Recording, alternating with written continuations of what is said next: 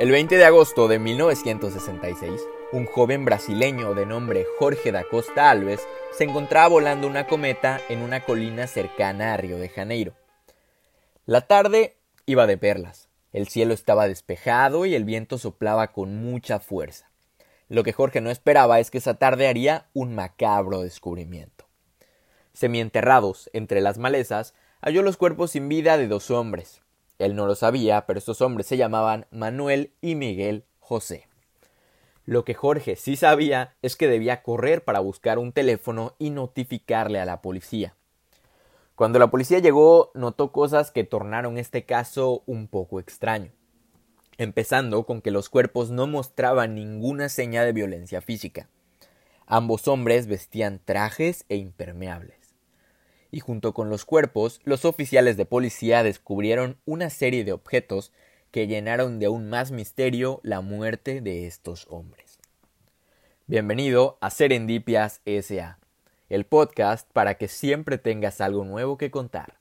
Mi nombre es Eric Zarte, y como cada viernes estoy aquí para traerte una nueva historia misteriosa. Y vaya que la de hoy lo es. El día de hoy les voy a contar la historia del extraño caso de los hombres con las máscaras de plomo. Hoy voy a necesitar su ayuda porque este es un caso que hasta el día de hoy sigue sin resolverse, así que al final podremos hacer nuestras propias teorías de qué fue lo que les ocurrió. Sin nada más que decir, creo que vamos a comenzar con esta historia, espero que les guste, vamos allá.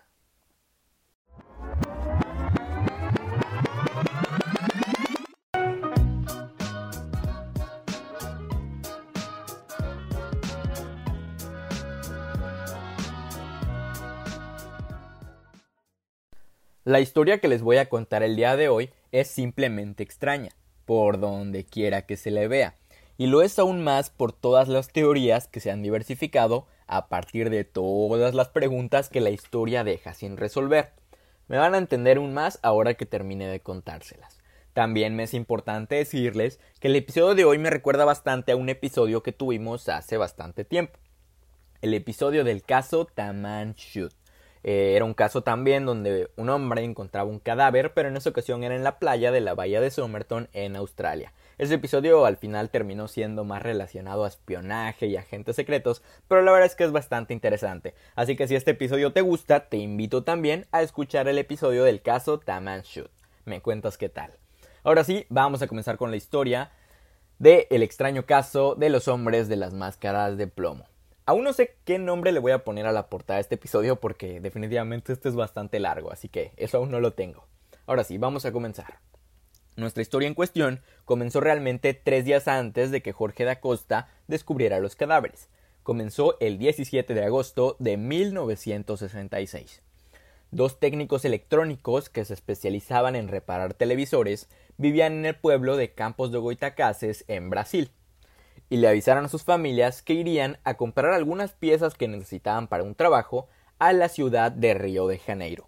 Esto no era nada extraño, ellos vivían en un pueblo en donde pues muchas veces no había las piezas que necesitaban, y más estando en el año de 1966. Recordemos que no existía Amazon ni Mercado Libre, así que estos dos hombres tuvieron que viajar a la gran ciudad de Río de Janeiro a conseguir las piezas que necesitaban. Así lo hicieron, subieron en autobús y viajaron unos 250 kilómetros al suroeste. El nombre de estos hombres era Manuel Pereira da Cruz y Miguel José Viana.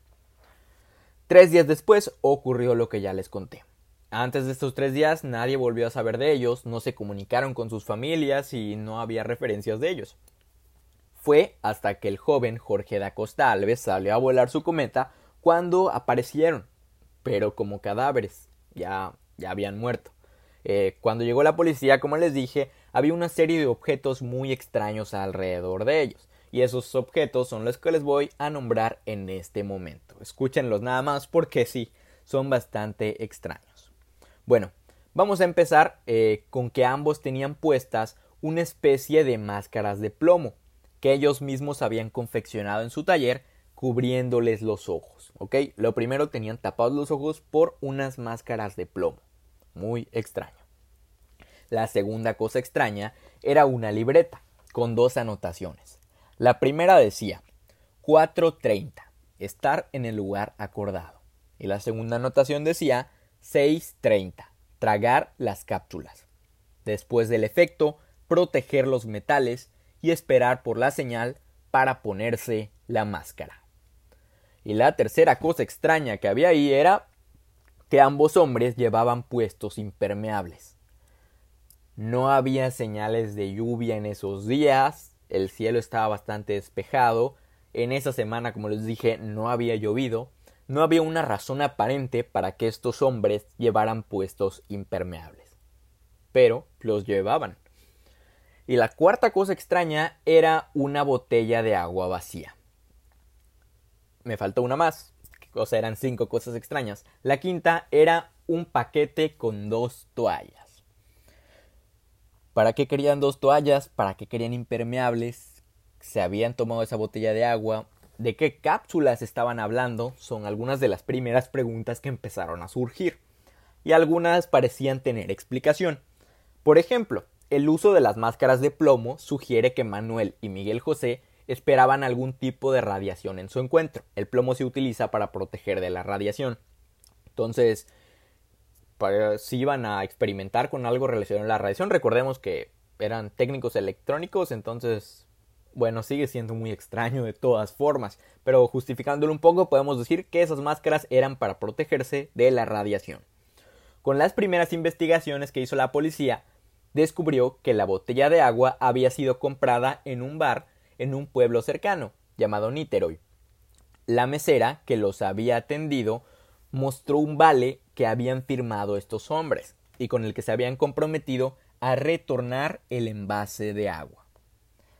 Esto no lo entiendo del todo porque iban a devolver la botella de agua, pero, pero bueno, así sucedió, estaba firmado el papel y declaró que ambos parecían muy nerviosos y miraban constantemente su reloj, lo cual podría explicarse con las instrucciones que estaban en la libreta, que tenían que estar en la colina a las 4.30 en punto. Entonces la mesera dijo que se veían muy extraños, que le pidieron la botella de agua y le prometieron que le iban a devolver el envase, firmaron y se fueron. Si firmaron este papel, la policía dedujo que al comprometerse, quizá esperaban regresar de ese viaje a la colina, lo cual serviría para descartar eh, que haya sido un suicidio premeditado. Pero, pero bueno, no, no se puede asegurar del todo. Pero sí es muy curioso que hayan firmado ese papel comprometiéndose a regresar. El agua, ¿para qué querían el agua? Bueno, pues seguramente la utilizaron para ingerir las cápsulas que se mencionaban en la libreta. Recordemos, 6.30, tragar las cápsulas. Entonces, para traer las cápsulas necesitaban agua y pues seguramente para eso la habían utilizado. Pero tanto los impermeables como las toallas siguen siendo enigmas de la investigación. ¿Para qué los necesitaban?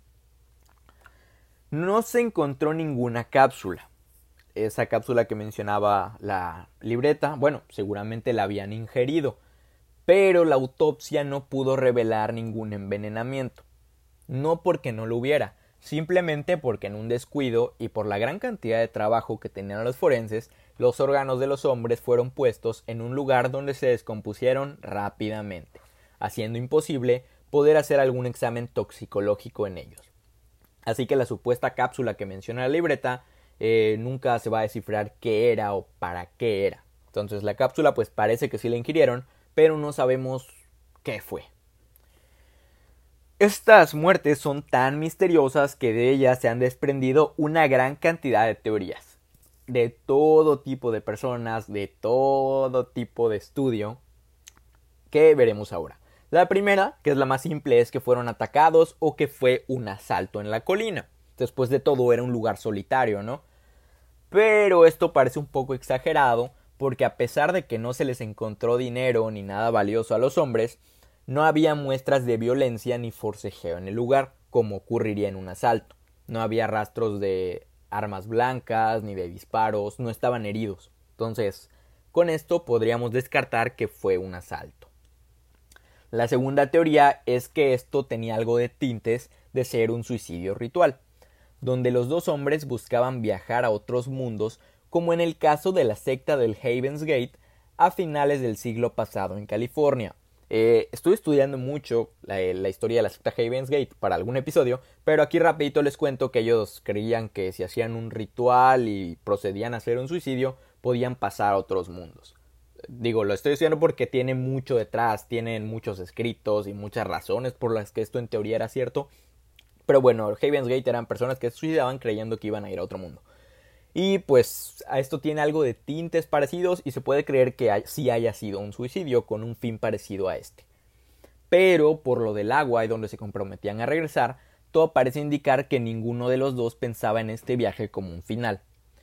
¿Cómo podemos tomarlo como cierto? Que simplemente hayan firmado el papel para que se las dieran y se fueran. Esto es imposible descartar algo así.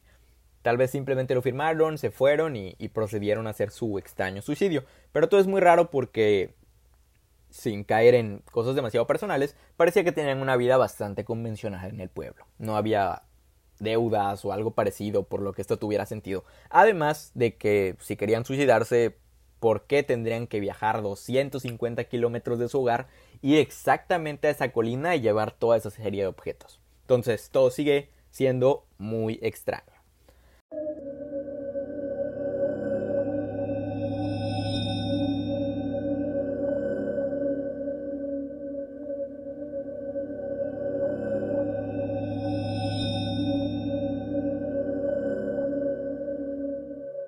La tercera teoría es para los apasionados de los ovnis. Y resulta que estos dos hombres eran apasionados de los ovnis y de los extraterrestres. Y se cuenta que en la colina en la que murieron, antes y después de su muerte, se asegura que aparecen muchas luces del tipo platillo volador. Que los hombres tuvieran un encuentro cercano del tercer tipo explicaría las caretas de plomo, para protegerse de una posible radiación proveniente de algún lugar lejano a este planeta. Entonces ellos quizá esperaban la radiación de las naves extraterrestres o algo parecido y por eso es que llevaban las máscaras de plomo. Y se pone como una de las más claras muestras de que hasta la fecha el pasto no crece en el lugar donde fueron encontrados los cuerpos. Esto ya estuve buscando en varias fuentes, debido a que es en Brasil no puedo ir a averiguarlo, pero según las fuentes que he encontrado y varias fotografías eh, en la colina en donde encontraron sus cadáveres, el pasto simplemente no crece. Ahí se los dejo. Entonces, esto sería explicado por la radiación que hubo en el lugar. Pero también existe la teoría de que la sustancia que la policía utilizó para detener la descomposición de los cuerpos contaminó de manera muy severa el área. Y esto pues sería la razón por la que el pasto no crece en ese lugar. Esa es otra posible. Ahora, también hay una teoría para aquellos amantes de los viajes en el tiempo.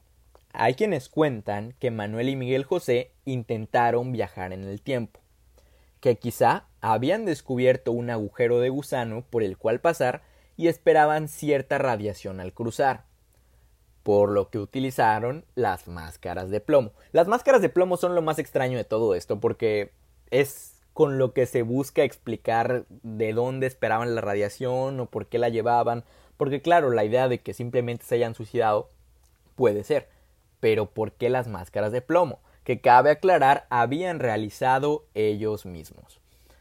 Ahora, la cosa del viaje en el tiempo, lo que sigue sin cuadrar es para qué querían las toallas, para qué querían el impermeable, eso sigue siendo muy extraño.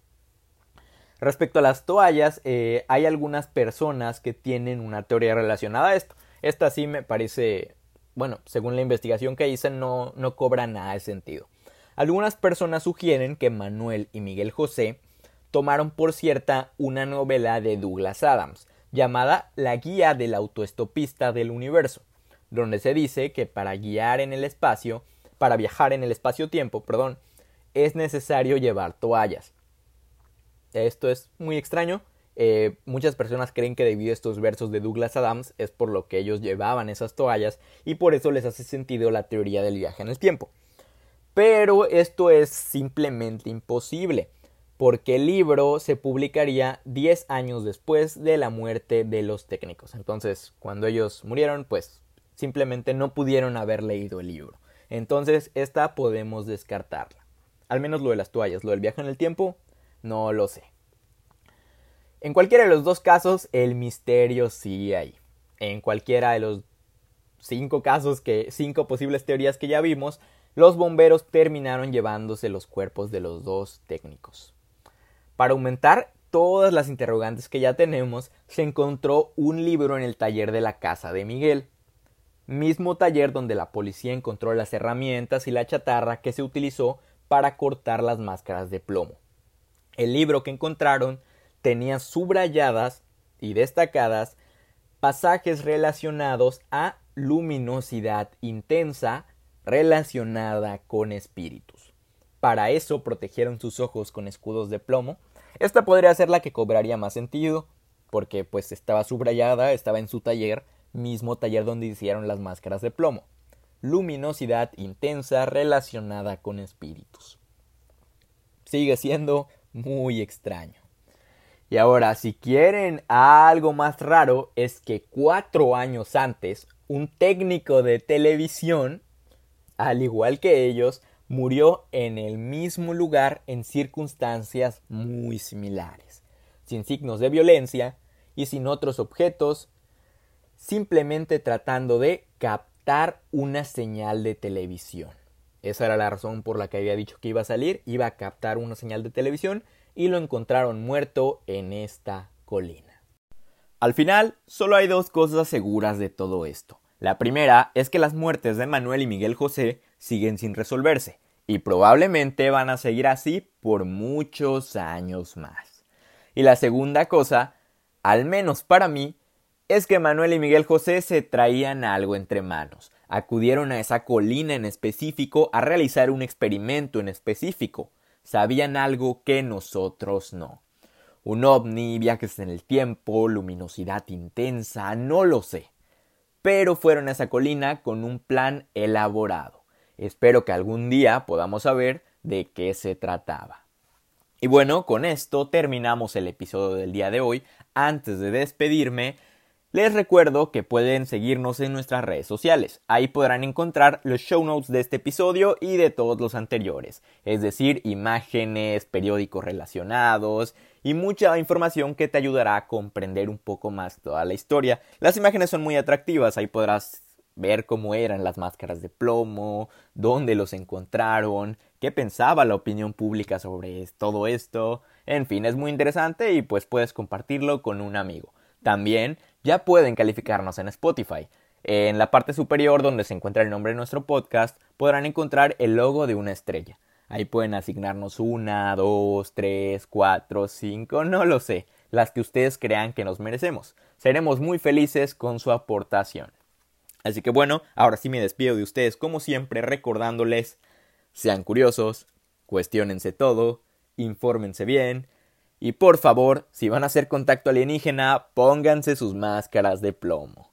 Esto es Serendipias S.A., mi nombre es Eric y esto es todo por hoy. Gracias por escucharnos. Hasta la próxima.